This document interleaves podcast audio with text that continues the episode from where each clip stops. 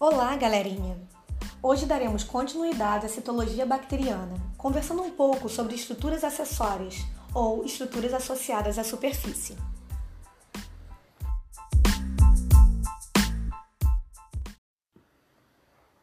As estruturas que discutiremos hoje serão fimbres e pile, glicocálice, cápsula e camada limosa e flagelos.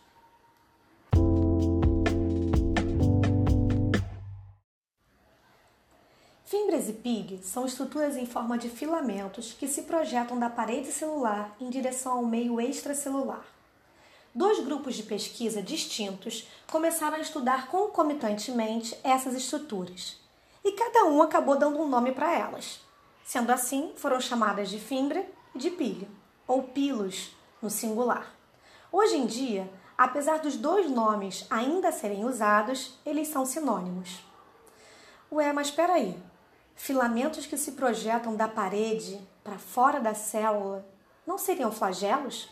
Nem sempre.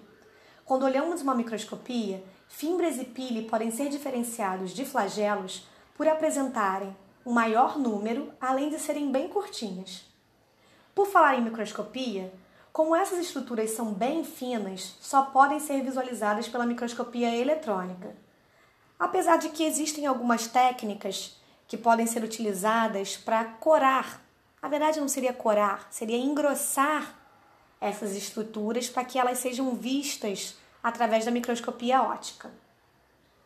A natureza delas é proteica, sendo formadas por proteínas denominadas pilinas e adesinas. Como o nome já diz, adesina está relacionada à adesão. Nesse caso, essa é uma adesão específica uma vez que a proteína adesina precisa reconhecer e interagir com outra estrutura, uma estrutura na qual ela se conectará. Tendo falado isso, já sabemos então que a função principal dessas estruturas é a função de adesão. adesão entre células e entre células e superfícies ou substratos. Essa é uma função essencial para o processo de colonização. Um exemplo de espécie que se utiliza dessas estruturas para colonizar um hospedeiro é a Neisseria gonorreia.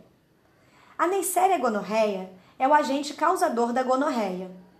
Ela se utiliza de fímbrias que vão ajudar a colonizar as membranas mucosas do trato gênito urinário.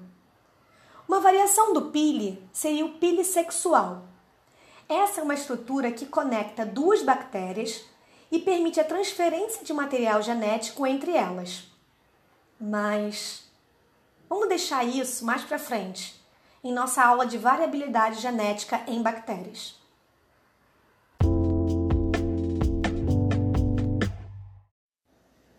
A segunda estrutura que discutiremos será o glicocálice. Muitos procariotos possuem substâncias que recobrem a célula por fora, cobrindo toda a parede celular. Genericamente, essas substâncias são chamadas de substâncias poliméricas extracelulares. Quando essas substâncias se agrupam de forma densa, formam o que chamamos de cápsula. Quando se agrupam de forma mais frouxa e estão ligadas fracamente à parede celular, são denominadas camada limosa. A natureza dessa estrutura é polissacarídica, podendo ser formada em alguns casos por um único tipo de açúcar ou então por mais de um tipo de açúcar. Raras exceções são formadas por proteínas. Quais seriam as funções dessas estruturas? Pensem comigo. Açúcares, quando em contato com água, são viscosos. Mesmo na ausência de água, eles podem absorver a umidade do ambiente. Desse modo, essas estruturas apresentam graus variados de viscosidade. A viscosidade ajuda no processo de adesão, como assim, Aline? Ajuda no processo de adesão? Pensem comigo então. Imagina uma bala. Agora se imagina chupando essa bala.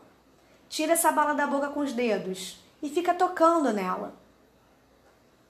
Perceba que, devido ao contato da bala com a saliva, com a água da saliva, essa bala vai ficar grudenta, sendo capaz de se grudar em qualquer superfície que encostar. Tá aí, entendeu?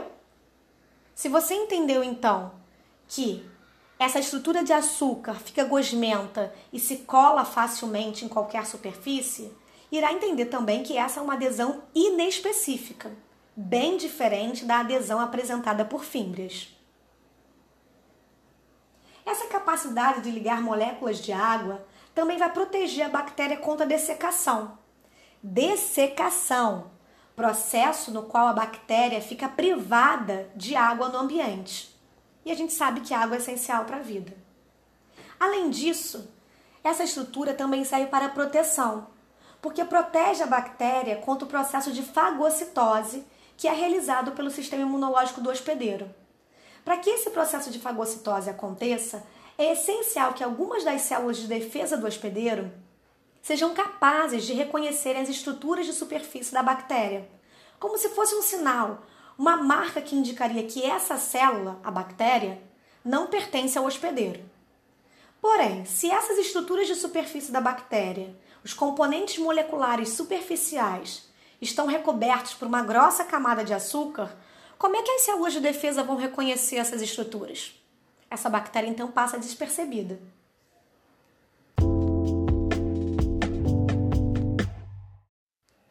Agora sim, a última estrutura acessória, flagelos.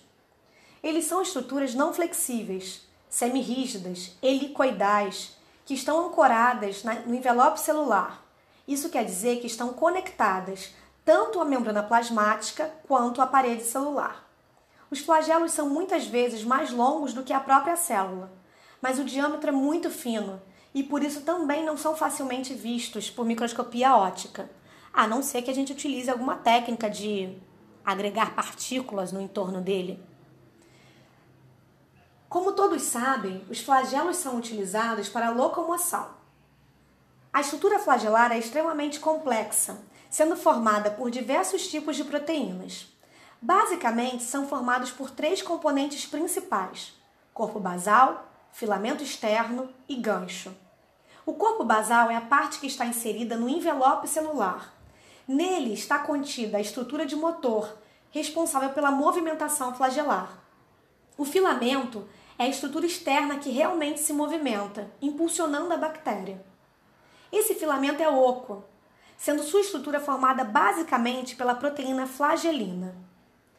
Uma vez que ele é oco, ele pode se regenerar a qualquer momento pela deposição de flagelinas, dessas proteínas, em sua ponta.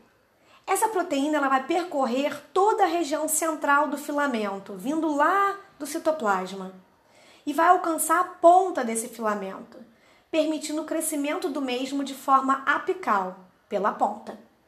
O gancho é uma junção flexível que conecta o filamento ao corpo basal. Ele é flexível o suficiente para permitir que o flagelo mude a direção de rotação, no entanto, ele também é rígido o suficiente para transmitir a força rotacional. De acordo com arranjos e localização, os flagelos podem ser classificados em polar, lofotríqueo e peritríqueo. O flagelo polar se encontra em um ou ambos os polos bacterianos, podendo ser classificado então como monotríqueo e anfitríqueo, respectivamente. No caso de ser lofotríqueo, um tufo de flagelos estará localizado em um polo bacteriano. E no caso de flagelação do tipo peritríquea, múltiplos flagelos estarão espalhados por toda a superfície celular. A energia para a rotação dos flagelos não vem do consumo de ATP, a molécula energética, a moeda energética da célula, mas sim da movimentação de prótons, H+, pela membrana. Em uma estimativa, temos que para uma rotação do flagelo são necessários mil prótons. A velocidade que a bactéria adquire através do movimento flagelar não precisa ser constante ela pode ser aumentada ou diminuída de acordo com a intensidade da força de movimentação dos prótons através da membrana. Seria a força próton motiva.